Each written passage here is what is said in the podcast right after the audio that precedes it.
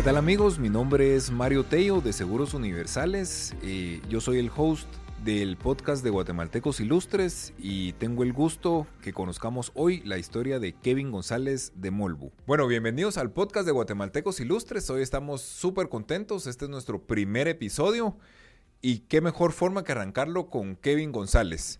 Si quieren conocer un poco más eh, de Guatemaltecos Ilustres, ingresen a guatemaltecosilustres.com. Ahí van a encontrar toda la, información eh, de la historia de dónde nace el premio y mm, conocer también a los ganadores eh, de todos los años. Hay más de, más de 100 guatemaltecos ilustres.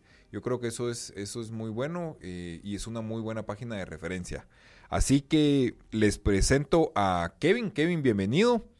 Em, bueno, Kevin es fundador de la marca guatemalteca Molbu, fue gerente del año y guatemalteco ilustra en la categoría empresarial de 2019. Kevin, ¿cómo estás? Ah, gracias, Marito, por la, por la intro. Vos, eh, en primer lugar, qué, qué alegre inaugurar esta, esta nueva faceta de, de la, pues de, de, todo el rollo que ustedes hacen de universales, de guatemaltecos ilustres, pues qué alegre poder inaugurarlo, eh, la faceta de podcast. Estoy muy contento, agradecido pues por porque me hayan tomado en cuenta y, y pues de nuevo ser el primero para toda esta nueva etapa. Va, buenísimo Kevin, la verdad es que pues siempre es un gusto y un honor conocer.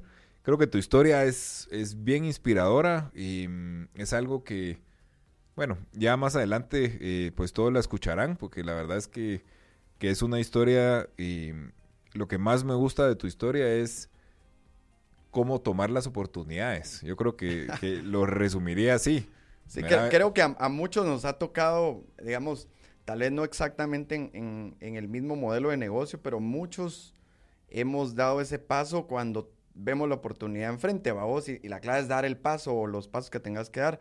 Entonces, eh, sí, creo que es, es, el factor común de muchos empresarios. Sí, y yo creo que lo, lo más importante, o para mí la, la, la mm, eh, lo que queda de, de tu historia es em, poder aprovechar las oportunidades, porque creo que, que, el mensaje final es que las oportunidades que te llegan hay que tomarlas, ¿verdad? Yo creo que, que eso es lo más importante. Eh, pero Kevin, eh, contanos hoy, Molbu, ¿cómo estás? Eh, ¿Qué han hecho? ¿Cómo les fue en la pandemia? Estamos hablando hace un ratito. Cabal. Eh, ¿Dónde está hoy Molbu? Cuéntanos un poquito. Gracias, Mario. Pues, mira, em, a ver, ya llevamos buen tiempo con la pandemia.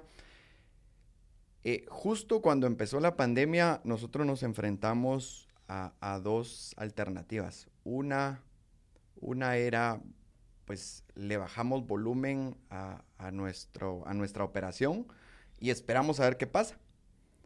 Y la otra era, le metemos toda la carne al, asador, subimos volumen, nos estoqueamos y vemos qué pasa y nos la jugamos. Eh, nos fuimos por esa segunda opción, es decir, no, no decidimos cerrar algunos, algunas operaciones ni nada, sino que fue todo lo contrario. Tomamos la decisión de jugarnos, la correr el riesgo y gracias a Dios nos funcionó.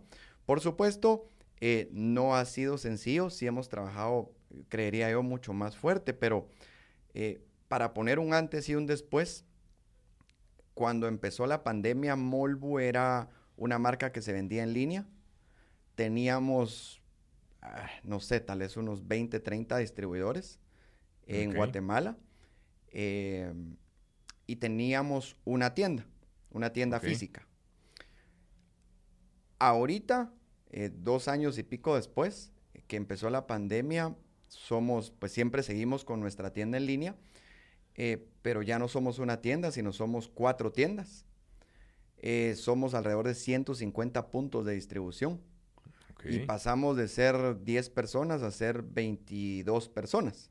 Entonces, sí, no, a ver, como tomamos la opción de jugárnosla y arriesgarnos cuando vino la pandemia, eh, creo que los frutos han sido esos, pues eh, gracias a Dios hemos florecido, pero porque tomamos las decisiones, por supuesto, eh, con cierto riesgo, pero, pero decidimos no cruzarnos de brazos, sino ponernos a trabajar. Nos tocó ser bien creativos, vamos, y, y, buscar alternativas nuevas, aunque justo lo que hablábamos detrás de cámaras, nosotros ya teníamos una plataforma que para vender en línea, cosa que durante pandemia eso fue muy, muy bien agradecido. Entonces lo que nos tocó fue robustecerla, ¿verdad vos? Ok. Ajá. Va, para los que no, digamos, no conocen o no han escuchado de Molbu, y, mm, digamos, ¿qué, qué es, qué, qué es no, Molbu, yo, digamos, yo- en- yo les en- cuento vos, claro do- que en sí. dos líneas. Claro que sí. Sí. Eh, a ver, Molbu es una marca que empezó hace, ya vamos para 11 años. Eh, hoy en día, el, el speech que yo te voy a dar sobre Molbu es muy distinto al de hace 11 años y de pronto vale la pena contar el por qué, porque Claro. creo que es un, es un factor común el- en muchas marcas o en muchas empresas, que uno ni siquiera sabe para dónde va, pero ahí va. Cabal. Ajá. Entonces, pues hoy en día Molvo es una marca de productos electrónicos y accesorios. Realmente nuestro objetivo es, es generar orgullo a las personas que utilizan nuestros productos, darles como esa sensación de, de que están usando un producto chilero diseñado por guatemaltecos y, y de buena calidad a un precio razonable. Y, y nos encanta inspirar a, a otros chavos, eh, a generaciones nuevas, pues, eh, inspirarlos y, y demostrarles que las cosas se pueden hacer desde abajo, desde cero, porque realmente nosotros no empezamos con un inversionista, no empezamos con pisto, no, pues, realmente empezamos de cero, eh, trabajando duro, vendiendo castillos en el aire y poquito a poco fuimos, fuimos construyendo. Tal vez lo que hoy en día es Molvo, que no es gigante, pero gracias a Dios es reconocido en algunos lugares y por, y por varios clientes en Guatemala. Eh, entre nuestros productos tenemos, bueno, nuestra punta de lanza por muchos años fueron las tablets, eh, pero hoy en día pues ya ampliamos bastante nuestro portafolio, tendremos alrededor de 60, 70 productos diferentes, en su gran mayoría diseñados por nosotros, que van desde las tablets, relojes inteligentes, eh, audífonos, bocinas, accesorios eh, electrónicos y una línea bastante completa de mochilas, que ese, ese para nosotros fue un antes y un después. Ah, Vos dirás, pero ¿y mochilas cómo va a significar algo tan relevante? Pues para nosotros fue un antes y un después, vos, porque eh, sin querer queriendo, cuando empezamos a vender las mochilas, era publicidad orgánica, porque las personas que las usaban, pues iban en la calle mostrando las mochilas y, Y y tu marca. em- la marca empezaron a funcionar de esa manera. Y sí, para nosotros fue un despegón, un, un estartazo, pues, para esa nueva fase, que como te digo, Molbu no empezó con ese objetivo claro de que somos una marca, nada que ver. Nosotros nos vendíamos totalmente bajo otro escenario y creíamos que nuestros valores, a, ver, que nuestro plus era totalmente otro, porque a todo esto, eh, Molbu sí tiene una planta propia, una planta de producción propia que está establecida en Shenzhen.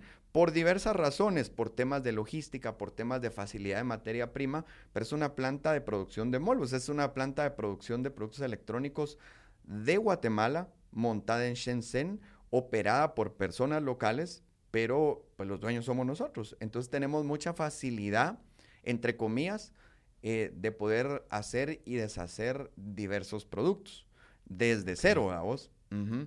Entonces, pues por ahí, pero antes nos vendíamos como somos una, mm, a ver, somos una empresa que tiene una fábrica de tablets en China. Ese era nuestro, nuestro speech de venta hasta que los clientes nos fueron, ellos mismos, vamos, los, Ellos los se clientes fueron cambiando. nos fueron diciendo qué significábamos para ellos. Y, y tal vez aquí la, la lección es como, como escuchar al cliente, vamos. Escuchar literalmente todo lo que te dice porque ellos nos fueron dando la pauta de qué significaba Molbu para ellos. Ellos mismos nos dijeron, eh, nos preguntaban, pero mira, pues son una marca. Y nosotros, pues, no, no sabíamos qué significábamos una marca, pero pues sí somos una marca. Y así le empezamos a dar forma a todos. Nos mandaban fotos eh, de, de Mara utilizando productos Molbu en otras partes del mundo. Y decíamos nosotros, puchica, esto, esto quiere decir que sí se sienten orgullosos de llevar algo de Molbu. Si no, no lo vas a usar, ¿va? Sí, yo creo que me pareció interesante porque me dijiste antes, cuando te dije, bueno, fundador de Molvo, y me, y me hiciste hincapié en que es una marca guatemalteca Molvo, ¿ah? O sea, que le es- estás es- metiendo esa parte. Es, ha, ha sido importante, pero, pero ha, ha sido importante para nuestro crecimiento y para nuestra estrategia de comunicación. Eh, nosotros sí aprendimos que, que, ser una marca guatemalteca tiene peso y no, y no contrapeso. O sea, si es a favor, si suma y no resta, vos. Como conozco otras marcas que son diseñadas en Guatemala, pero se venden como marcas gringas. Entonces yo digo, ¿qué sentido tiene, vos? Pero bueno, cada quien. Eh, pero a, nosotros nos ha funcionado bien esa parte y nos gusta. No, no es que digamos que somos una marca guatemalteca porque comercialmente suene bien, sino que porque de verdad creemos en que hay que demostrar que sí se pueden hacer marcas locales. Pero nació como marca guatemalteca, creo que eso es lo más importante, ¿no? nació, a ver, nació como marca guatemalteca, pero nosotros no, la, no le pusimos nombre y apellido en ese momento. Esa es la realidad. No sabíamos que éramos una marca porque no sabíamos que la gente nos reconocía como marca. Y obviamente, pues sí, es capital. De, pues capital me refiero a los, pues, los poquitos dólares que teníamos cuando empecé Molvo, pero, pero es capital de Guate, pues. Eh, pero no, no nos vendimos como tal al principio, vamos. Sí, yo creo que, que, que, este es un buen punto para que empecemos con la historia de, de Molbu. Yo creo que, que eso, de, estas son de las historias que realmente me gustan muchísimo. Se Mario. Em, porque, y esta es, esta es una historia que empieza literalmente en la China, ¿no? Pues, pues mira vos, para, para ponernos en contexto, eh, Molvo empezó, y yo te aseguro que debe ser algo muy similar en muchos casos de, empresarios, vamos, que tenés una oportunidad ahí y la tomás en ese momento sin saber a dónde te va a llevar y luego a dónde vas a parar. Pero yo no tenía trabajo, yo había renunciado a mi chance. Eh, y yo soy ingeniero en sistemas, yo me quería dedicar a programar. Eh, lo hice en algún momento porque Molvo no fue mi primera empresa, sino Sí fundamos eh, una empresa hacía años atrás, no nos fue muy bien. Em, de hecho, la empresa sigue hoy en día, pero a mí no me fue muy bien. Em, y me gustaba programar, pero ya no lo hacía. Entonces, eh, mis trabajos anteriores habían consistido en comprar productos de China. Entonces, para mí China no era algo desconocido, China ya era algo que yo conocía. Yo viajaba a China, compraba productos, viajaba a las famosas ferias. Viajaba a las ferias, compraba productos, los mandaba a, la empresa para la que yo trabajaba. Eh, la cosa es que renuncié y yo dije en mí, bueno, me voy a dedicar a desarrollar software, cosa que era lo que a mí me apasionaba y, era lo que yo quería hacer. Pero en, el lapso de unos dos, tres días de haber renunciado, como son las cosas, vos, así va pasando una tras otra me entró la llamada de una persona que se convirtió en el primer cliente de Molvo eh, y, que me pregunta, mire Kevin, me dice, usted, usted eh, todavía compra productos en China. Y yo, la verdad es que tuve que haberle respondido que no, si era una respuesta honesta. Ok. Eh, pero le dije, sí, todavía. ¿ah?". y, mm, y peor aún, me dice, pero mire, pero usted trabaja para alguna empresa, tiene una empresa, tiene una marca, es que yo no quiero comprar de cero. Okay. Y no tenía ni empresa, ni marca, ni, ni, producto, ni, ni más. Entonces ahí empieza ese, esa oportunidad que en lugar de yo decirle que no, eh, le dije, mire, sí, no se preocupe, yo lo voy a atender. Y así sale nuestro primer pedido de tablets de Molbu. Yo, yo a veces digo, si, si este cliente me hubiera pedido, no sé, eh, no sé, patinetas eléctricas, posiblemente Molbus se hubiera orientado por ese lado. Por ese lado, sí. Pero ahí sí que lo que me pidieron por la misma necesidad de no tener trabajo, eh, pues opté por decir, sí, démosle pues. Pero tú estabas en, esa, en ese momento, vivías en China. No, yo solo viajaba a China. Viajabas, ok. Y, y tomé, viajaba y viajaba bastante. Entonces, para mí ir a China a desarrollar el pedido del cliente no era nada del otro, mundo. Era de lo más sencillo, por eso obviamente le dije que sí. Porque yo estaba seguro que iba a encontrar la manera. Pero bueno, y me fui para allá a desarrollarle su pedido. Sin embargo, era un pedido bien pequeño. Eran 50 tablets. Que pequeño entre comillas. Pequeño para China. Para China. Un pedido bueno para, para una empresa ya fuera de China, pues, pues 50 tablets son 50 tablets. Claro. Eh, sin embargo, había que producirlas personalizadas. Entonces, pues fui a visitar a dos, tres fábricas que yo sabía que podían atenderme el pedido porque yo ya había comprado tablets antes. Digamos, para mí, armar tablets no era nada del otro mundo porque yo ya había aprendido bastante mientras compraba en mis trabajos previos.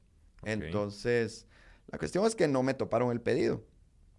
Eh, bueno, y a todo esto, el pago del cliente eh, era, mm, era un, un, cheque, porque el cliente yo lo había conocido en Hong Kong, en uno de mis viajes. Okay. Entonces, el cliente vivía en Hong Kong, pero él, él es de origen sudamericano. Okay. Entonces, eh, me dice, mire, va, véngame a visitar, tráigame aquí una demo, yo le doy el anticipo. El anticipo salió a nombre de Molvo Electronics Limited. Y pues Molvo Electronics Limited no existía, vos. Entonces, mi papá me consiguió un préstamo. Era un préstamo pequeñito, pues, pero era lo que teníamos. Lo que sí. eh, eh, con ese préstamo pude comprar lo que me sirvió para atender ese pedido en lo que abríamos la empresa. Eso sí, yo ya, yo ya había investigado que no existiera el nombre de la empresa por internet, pues yo había investigado que no existiera el nombre de Molvo Electronics. Eh, cuando llegué con el cliente ya teníamos en el, en el camino de visitarlo, o sea. Diseñamos el logo, diseñamos, pues buscamos el nombre de, la, del- de, de Molvo. Ok. Y mm, pues yo ya llegué con el cliente, salí con el anticipo.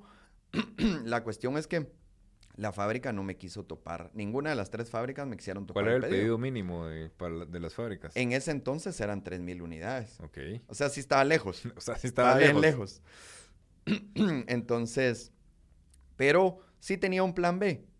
O bueno, tenía un plan C porque el plan B era devolverle su plata a vos y decirle, mire, disculpe, fíjese que no se va a poder. Y ahí se hubiera acabado la carrera de Molvo, ¿va?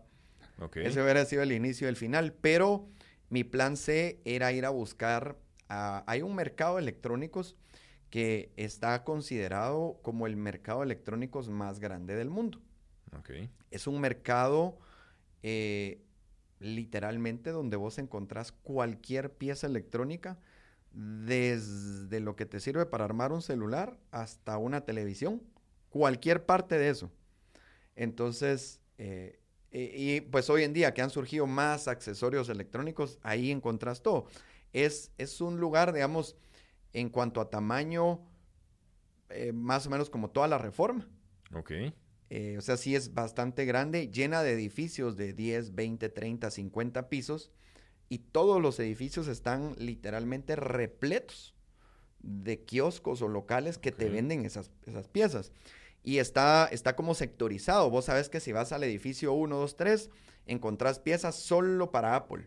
Entonces, si a vos se te quebró tu iPhone allá en dos patadas, lo vas y lo reparas. O sea, ahí no Ok. hay pierde. Encontrás piezas usadas, piezas, piezas piratas, piezas originales, lo que querrás lo encontrás ahí. Bueno, me fui a meter al mercado y me llevé la sorpresa que tenían eh, todas las piezas para ensamblar las tablets que yo, les, que yo le había ofrecido al, al cliente. Total que dije, yo, bueno, las voy a comprar. Y ahora, ¿cómo las armo? ah? Ellos no me las entregaban armadas. Entonces, eh, bueno, ahí pues negociando con ellos, ahí ya solo en chino, pues porque es en, en ese mercado no te hablan inglés. Es un mercado que está diseñado para, para el Local, consumo digamos. local pero entre dibujos, señas y todo, em, logré hacerme de un alquiler de un cuartito. Era como de dos por, no, como de tres por tres. Era un cuartito que estaba libre por día y ocupado en la noche, porque lo usaban los, las personas que trabajaban ahí para dormir. Entonces, yo dije, bueno, lo alquilo unos dos o tres días y, y me voy a ensamblar las 50 tablets. Y así salió el primer pedido de tablets Molvo. Cuando, cuando, bueno, el cliente quedó muy contento, luego me dio otro pedido. eh, y a todo esto era mucho más barato ese modelo de negocio. Que mandar a Que hacer mandarlas las a hacer a 3000 de una solo, fábrica. Claro. No, incluso, o sea, el precio que me daban en la fábrica era un 30, 30 y pico por ciento más caro que lo que yo conseguí en el mercado. Y además podías cambiarle, si querías ponerle más gigas, lo que RAM, lo que quisieras, lo, lo que podías quisiera cambiar. en bajas cantidades. Y ahí me topé con que había encontrado un nicho de, de negocio, pues un, un, un- un nicho de mercado muy específico que no estaba atendido. Porque luego de eso me topé con otro cliente, o sea, otra persona que se volvió mi cliente que me dice, mira, vos, yo quisiera probar con 25 tablets semanales. Órale, pues. Yo le ganaba Ok. cada tablet 20, 25 dólares, vos. Y de repente otro, mira, estás haciendo personalizadas. Sí, ¿cuánto es el mínimo? ¿Querés una? Una. Entonces, O de repente me topé con otro pedido de 10 unidades. Y así iba armando como ya un pool de 200, 300 tablets semanales. Que si echas pluma 100 tablets por 20 dólares que me quedan de ganancia, ya era plata semanal. Y así empezó a caminar Molvo en esa pequeña fabriquita que era como bien empírica y, por decirlo así, nada profesional. Eh, pero así fue el inicio de lo que hoy en día pues es Molbu. Luego eh, empezamos a recibir pedidos de mayor cantidad porque resultamos eh, promoción, pues resultamos exhibiendo nuestros productos en la feria de electrónicos más grande del mundo, que está en Hong Kong, de electrónicos. Y mm, y pues yo dije, bueno, a la hora de competir contra los monstruos aquí a la par de los kioscos, de los, de los locales, de los, sí, de los stands, de la par, dije yo, si yo me vendo como, como una fabricota, pues me van a, a dar no vas a competir Entonces, con ellos. Te dije yo, bueno, el, la cantidad mínima es mi diferenciador principal. Entonces, recuerdo que pusimos como tres, tres frases. Una decía eh, low MOQ a vos, eh, cantidad mínima baja. Eh, podíamos hacer creo que 10 colores por 100 unidades, algo así. Entonces eran 10 unidades por color, vaya. Y hablamos español, inglés y chino. Entonces me topé con un montón de gente que no sabía que quería tablets, empresarios pues. Claro. Eh, pero que decían así como, mira vos, este chavo vende 100 unidades, que para ellos tal vez no era nada. Claro. Probemos. Y entonces empecé a conseguir un montón de pediditos eh, pequeños que me llevaron después como, mira vos, sí me gustaron, ¿sabes qué? Ahora quiero 500. Pero ya 500, producirlas en un cuarto pequeñito ya está complejo. Y mm, bueno, migré a otra planta, entonces hablé con, una, con, una proveedora eh, que, estaba ahí del mercado y me dice, mira Kevin, yo tengo kiosco aquí en, el mercado, pero yo tengo una planta, me dice. Y yo veo que vos te mantenés aquí en el mercado echando punta Imagínate todo eso en chino, o sea, todas esas pláticas yo ya había más o menos agarrado un poquito el rollo de hablar chino. Porque te fui, yo, me, yo me acuerdo que en tu historia te fuiste a vivir... Nos fuimos, va, como... Te fuiste a vivir y, y, y, me acuerdo muy bien porque me dijiste, mira, no me fui a vivir al área de los internacionales, sino que me fui a vivir al área de los chinos, que es doble reto, pero al, al, mismo tiempo te hizo tener... Fue bueno. Entender la cultura y entender, y tener otras, otros, otros tipos de conexiones, digamos. Ahí está, sin querer queriendo a vos, pero sí, pues fue por más tema económico, pues, que buscamos un lugar que no fuera tan internacional. Nos fuimos a vivir con mi esposa y con mi bebé. en, ese, en ese entonces, pues, Mati tenía dos meses. Ok. Eh, porque al final el negocio, pues, aunque sea así apaleado y, en el mercadito, pero funcionaba. o sea, era un negocio que, que ya estaba dando vueltas, que es al final lo que vos querés en cualquier negocio. Entonces, sí, nos fuimos a vivir por tres años. Y en toda esa etapa, pues vine yo y dije, bueno, voy a dejar ya este cuartito por, por un lado y voy a subarrendar una planta. Porque ya los pedidos daban de sí, ya recibía como, no sé, 800 tablets al mes, 1000 tablets al mes, pues ya, ya eran números que para mí, pues significaban bastante. Entonces yo le subarrendaba la planta a esta señora eh, y yo le decía, mire, pero yo ya llevaba clientes porque como empezamos a, exhibirnos en esa feria, entonces los clientes era como, mira, pero llévame a tu fábrica. Bueno, vénganse. Y lo llevaba, yo le decía a la señora, mire, yo necesito traer clientes, puedo poner mi logo. ¿Sabes qué, mijo? Pone tu logo. Y poníamos el logo. Y yo tenía mi escritorio. O sea, al final sí era legítimo. O sea, sí, pues yo pagaba una parte de, ese espacio. Ok. Entonces... Fake it till you make it. Sí, pues sí. y, y, la tercera, como el tercer salto fue que... Mm, que dije, oh, bueno, no, ya tenemos un buen, una buena cantidad, necesitamos mejorar la calidad aún más de nuestra construcción de productos o de tablets en ese momento. Y con un, con un amigo chino, que pues ahora es mi socio allá, em, dijimos, bueno, ¿sabes qué? Alquilemos una bodega, montamos una planta propia, compramos las piezas, materiales y todo, y entre los dos compartimos los gastos de la planta. Y hasta hoy, pues esa es la planta que nosotros tenemos allá, eh, eh, que, es, que es la que sigue operando. Ahora, en, nuestra, en nuestros, estos 10, 11 años realmente hemos pivoteado muchos productos. En aquel entonces las tablets eran nuestro fuerte y habremos pasado de tomar pedidos de 20, 30, 40 unidades a pasar a tomar pedidos de 20, 30, 40 mil unidades de un solo. Entonces la planta sí tuvo que crecer. Hubo un momento en el que tuvimos alrededor de 35, 40 operarios en la planta de allá, gracias a Dios produciendo con una buena calidad, porque pues, si no hubiéramos producido con buena calidad, creo que hoy no existiríamos. No, y, y, nosotros siempre hemos tenido como esa responsabilidad de, hemos llegado al punto de cambiar contenedores completos de mercadería porque venían con un error. Entonces sí somos, somos sido bien responsables en el sentido de, metimos la pata, pero damos la cara, vos. Y mm, entonces, por pedidos ya de ese calibre, imagínate dar la cara, te dejan la calle. Claro. Entonces sí hemos tenido, pues, la verdad es que una calidad bastante razonable. Y mm, luego pues fuimos pivoteando a otros productos. Hoy en día nuestra planta está produciendo los relojes inteligentes que vendemos.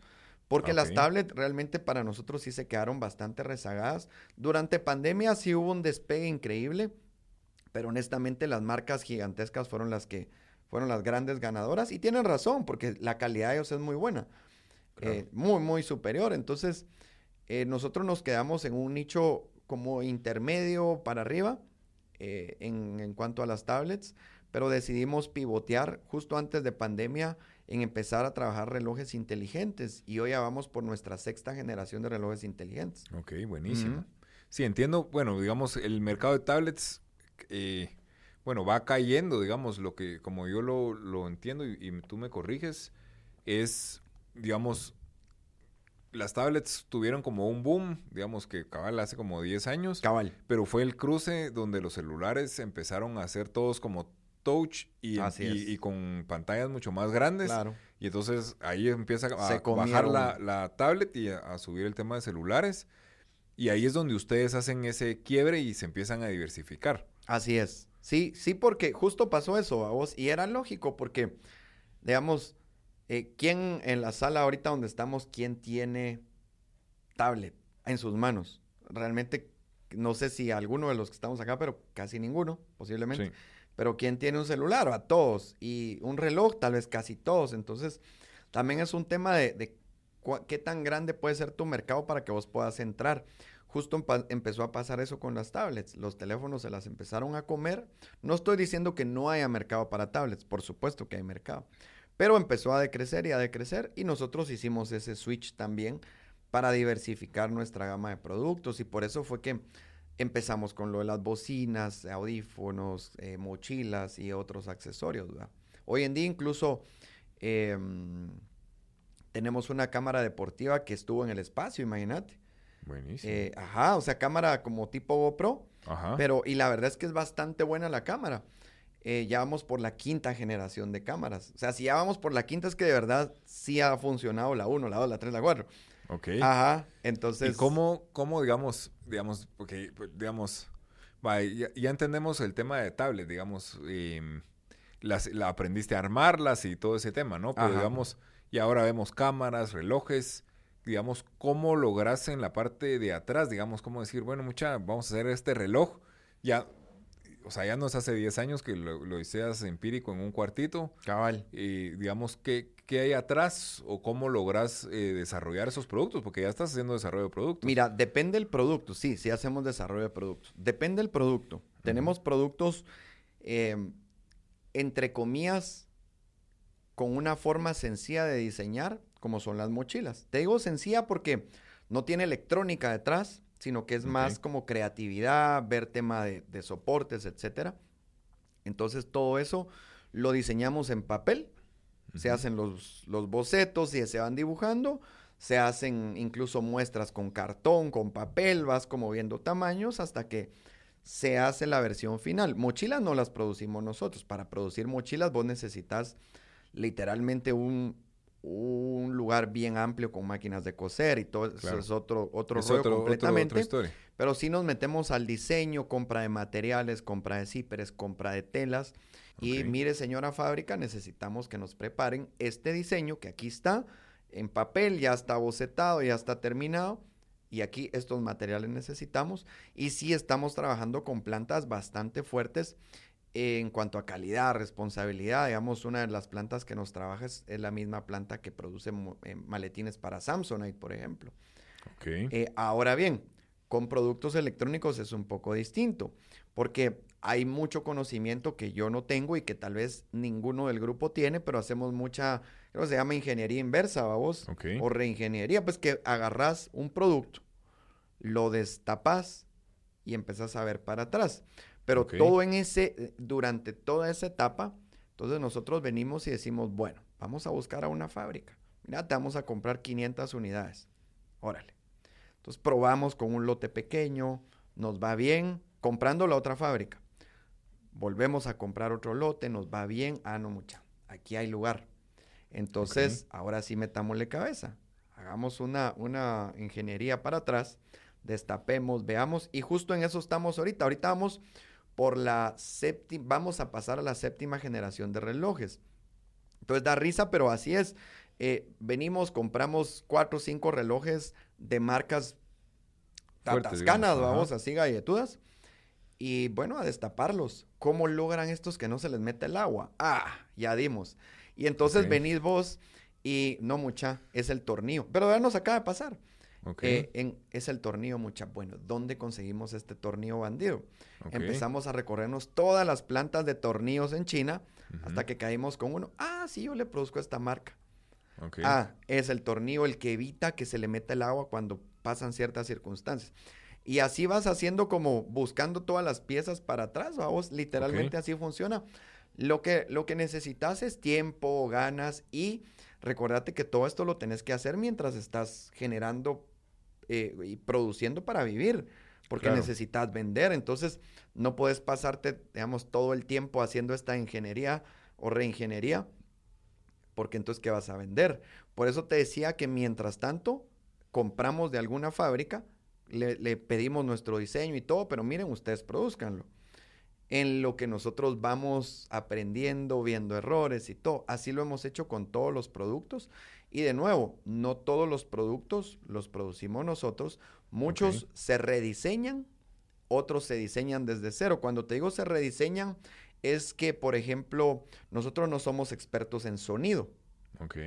Eh, entonces, sí se hace una labor de búsqueda bastante intensa eh, en la que, ok, queremos unos audífonos que sean la mera todo, vamos. Entonces, a buscar desde abajo hasta lo más caro posible, porque vos te puedes encontrar un audífono eh, en fábricas que te cuesta un dólar, literal, y un audífono visualmente parecido al que te cuesta un dólar, pero te cuesta 70 dólares. Puchica, pero entonces, ¿va? ¿Cuál es la diferencia? ¿Cuál es la diferencia? Entonces, ¿Dónde están los 69 ahí Estás. Entonces, y de verdad es una diferencia de precios abismal, pero ahí vas viendo vos materiales de construcción, qué tipo de cables, qué tipo de, de, metal utilizan, etcétera, etcétera.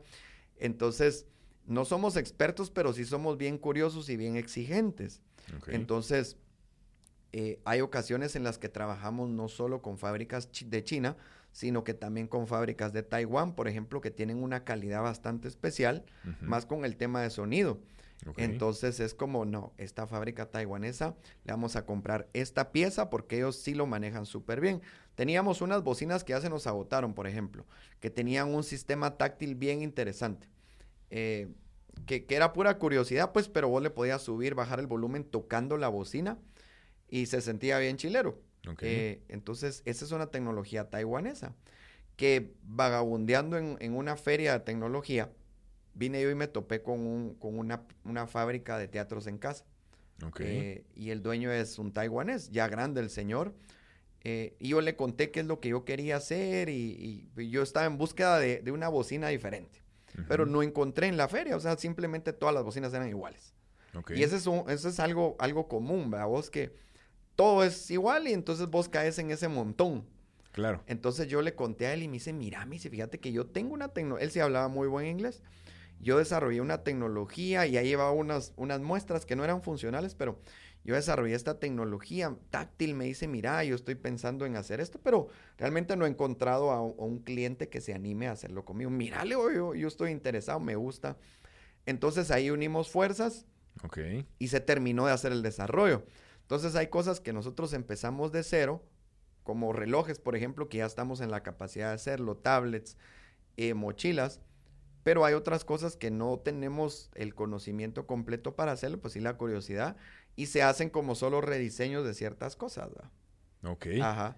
Buenísimo, mira, la verdad es que me que, que la historia la veo así súper muy parecida, no sé si has leído el libro de Shudok, del, creador de, de, Nike. Ah, ah, no lo he leído, pero sí ya lo tengo, ya lo tengo ahí en la oficina. Y, y es, y, y, digamos, ahorita, bueno, que vuelvo a escuchar tu historia, que ya, que ya la conocía, digamos, mucho de lo, de, la, de lo que él hizo era que él aprendió a hacer negocios en... Él empezó en... No era China, creo que era Hong Kong. Ah, Japón. Japón, no era en Japón, era en Japón. Creo que es Japón. Puede que nos equivoquemos. No, es Japón, es Japón, es Japón porque acaba de pasar la guerra y entonces estaban así medio, Japón. todavía lo miraban medio feo por ser gringo. Em, pero, digamos, vos aprendiste a hacer negocios allá. Creo que ahí es donde, donde está todo tu valor agregado porque tienes mucho conocimiento del, del mercado oriental, digámoslo así. Sí, sí, sí, eso me ha ayudado em, mucho.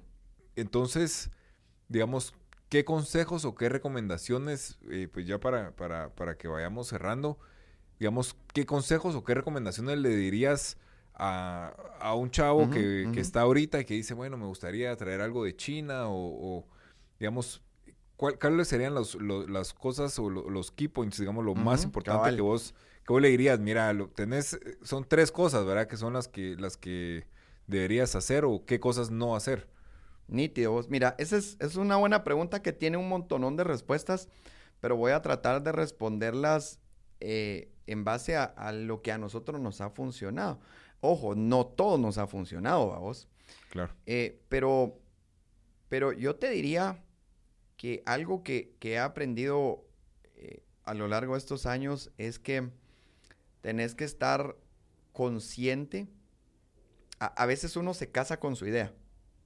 Y crees que tu idea es la ganadora. es la ganadora y no es inquebrantable y lo que me digan por otro lado no lo voy a escuchar porque mi idea es la idea y punto.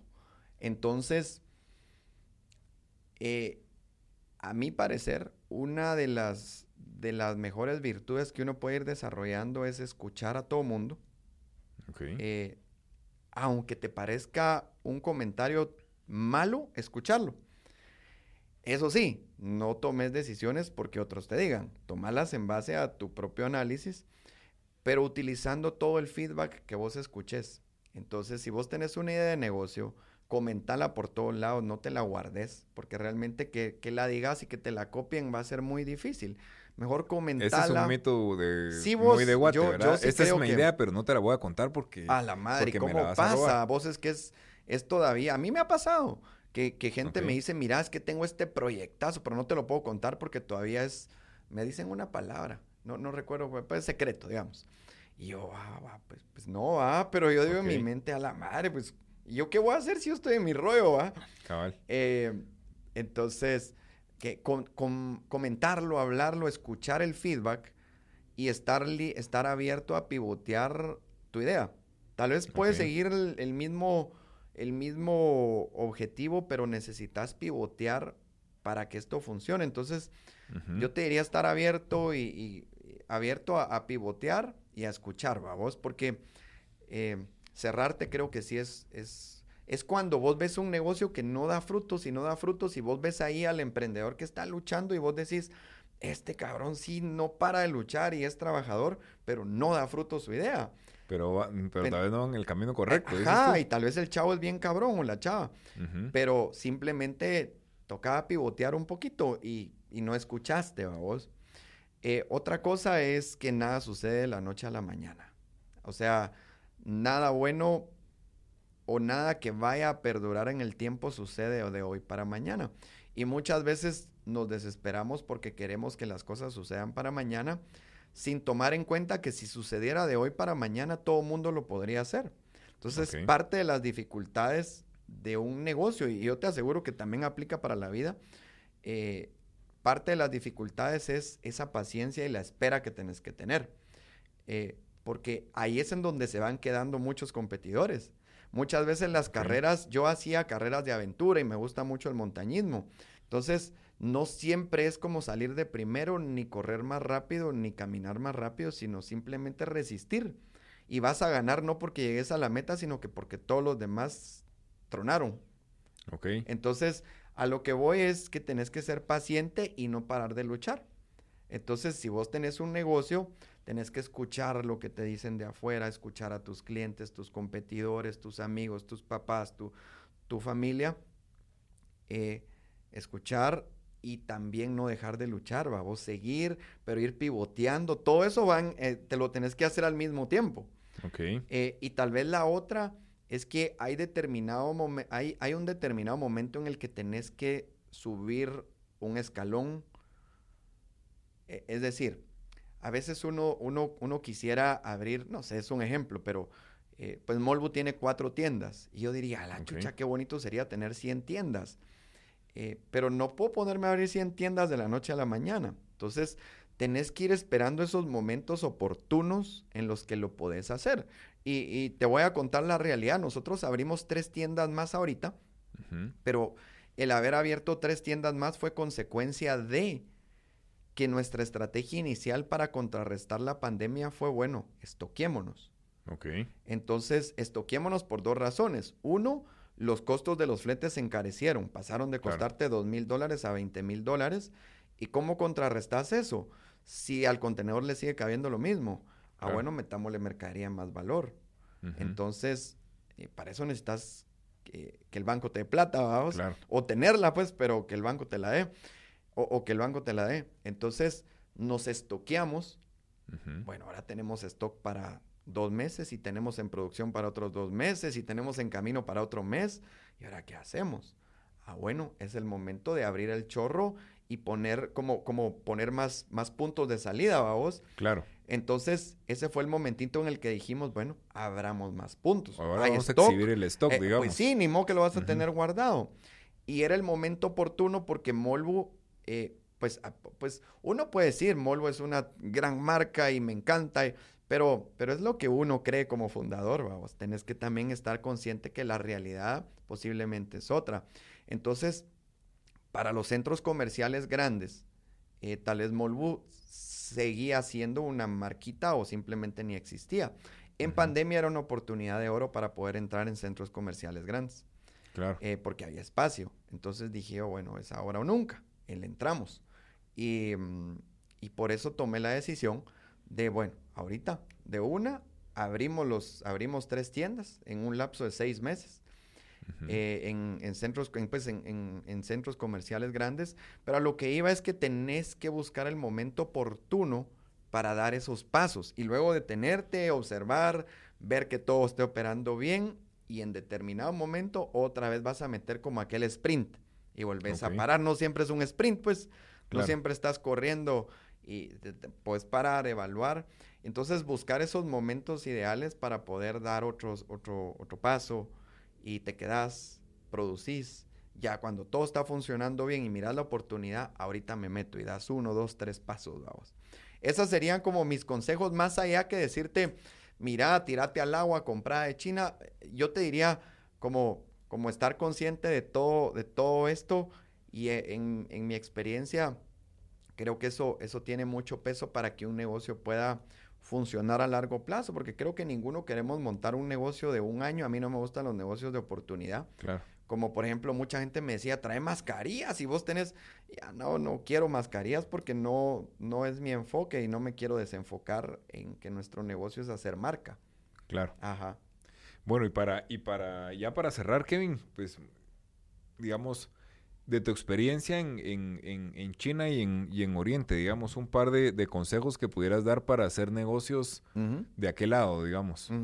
Mira, a mí me ha servido mucho ser bien transparente vos. Nunca les he ido a dar pajas, digamos, como mira, yo tengo y, mostrar fotos de algo que no tengo, porque uno tiene la idea que, que, cuando uno va a hacer negocios a, a China por ser fábricas, ellos lo que quieren ver es empresas del otro lado con calibre de compra gigante. Por supuesto, sí, eso es lo que quieren. Pero también están abiertos a, escuchar tu realidad, decirle, mira, yo no conozco este negocio, pero quiero empezar. Dame oportunidad de empezar. Yo te voy a empezar comprando de a poquito. Vendeme tu marca. Hay, hay fábricas chinas que tienen marcas propias. Y a veces uno se cierra en que, en que tengo que vender solo mi marca propia y la voy a etiquetar y todo. No, puedes probar con una marca para probar el mercado. Em, entonces, yo te diría eh, ver si hay oportunidad de probar una marca que ya esté de la fábrica, como para probar antes de tirarte al agua de lleno. Y, mm, y, decir la, la, verdad, a veces uno por querer quedar bien con, con los fabricantes puede decir cosas que no son reales y pues al final del día ellos tienen mucha experiencia y, van a notar cuándo sí, cuándo no. Eh, aparte, yo te diría que, mm, a ver, e, es, es, posiblemente un consejo que, que, lo hayamos escuchado bastante, pero realmente hay que hacerlo. Y, y debe ser muy cuidadoso. Como, como pues está, ahora está muy común que lo vas a comprar todo en línea, eh, incluso un pedido de China, nunca lo vas a conocer hasta que lo recibís.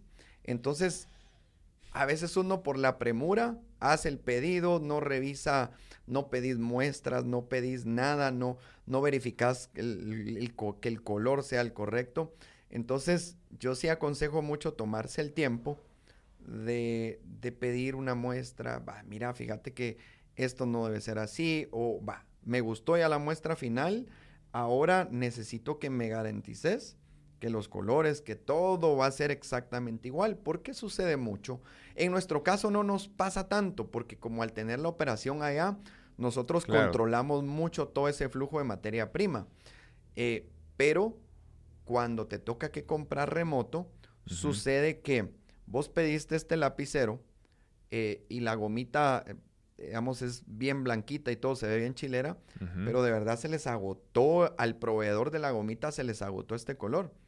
Y entonces la hizo un poquito grisita, pero como ya en la producción ya había que hacerlo y te lo mandan gris, así de fácil. Entonces es, ese proceso como de asegurarte de, pedir las muestras finales y todo eso. Suena bien simple, pero sí puede serte muy útil y evitarte algún, algún clavo ya muy serio, vos que tengas aquí un lote de producto que no era como el que vos de verdad estabas buscando. Ok. Bueno, perfecto. Pues muchísimas gracias, Kevin. Y, mm, por, pues, por toda tu charla, toda tu historia. A, mm, ustedes, mano. Sí. Entonces, eh, pues no sé, ¿tienes algo, algo más que agregar? Pues, pues bueno, en, primer lugar, eh, agradecerles de nuevo, Mario, a ustedes, a Seguros Universales, a, a, toda la iniciativa de Guatemaltecos Ilustres por, por seguir con, todo este proyecto. Realmente tiene mucho peso, tiene mucho peso, tienen mucho nombre. Y mm, felicitarlos, aparte de, agradecerles. Eh, felicitarlos por todo esto que ustedes están haciendo, por Guate, por la gente. Yo siempre he dicho, eh, que, el premio que ustedes dan, la nominación y el premio siempre es una palmada para cualquier, una palmada en la espalda, pues en el hombro. Como vos seguí adelante, estás haciéndolo bien, entonces pues motivarlos a ustedes a que sigan haciéndolo vos. Esta iniciativa del podcast te aseguro que va a ser un hitazo eh, y, que sigan adelante. Y de ahí pues por otro lado, eh, bueno, dejarle el, mensaje a, la Mara que esté escuchando, que esté viendo este podcast, que, yo creo que la... A ver, y, yo lo he repetido en varias ocasiones, el que se hace una marca guatemalteca no implica que por eso te tienen que comprar. Es eso como la guinda del pastel. Realmente vos, si querés establecer una marca, si querés establecer un negocio, tenés que cumplir muchos requisitos y el último es que seas una marca guatemalteca. Entre los requisitos son que tu producto compita de tú a tú contra productos que vienen de otros países, que en cuanto a calidad, a precios, a, estándares, a garantías, a soporte, a imagen. Y de último, a la gran, pero tiene el mismo precio que trayéndolo de Amazon. Ok. Y en Amazon me toma 30, 20 días. Y aquí tiene garantía local. Y, es igual de bonito, hace lo mismo a la madre y es marca de Guate, entonces apoyémoslo pues. Entonces a veces uno se deja llevar porque me tenés que comprar porque somos marca de Guate y no es eso. Es como, o sea, estamos, estamos compitiendo de tú a tú contra otros productos que tienen mismas características o características similares, pero mano, somos marca local. Entonces, eh, eso sí, ahí sí tienes peso como marca local, no sé si me explico, pero, pero el, mi mensaje es, es que no solo se trata de ponerle un nombre a una marca y, que se convierta en una marca de guate, sino cumplir todos esos requisitos de calidad, garantía, soporte, imagen, darle todo un ambiente a tu marca o a tu producto para que, para que lo puedas echar a andar y, que la gente se sienta feliz de comprarlo. Ok. Bueno, Kevin, pues muchísimas gracias. A vos, mano. Pues siempre el espíritu de Guatemaltecos Ilustres es reconocerlos a ustedes. Gracias a vos. Los agentes de cambio, me gusta decirles a mí, em, como tú dices, una palmadita en la, en la espalda. Claro pero realmente lo que buscamos es que su historia inspire a otros guatemaltecos. Así que pues te agradezco muchísimo por tu tiempo y esperamos eh, vernos en una próxima ocasión. Así va a ser, Marito. Qué gusto haber estado aquí con vos, mano. Buena onda. Bueno, pues muchas gracias.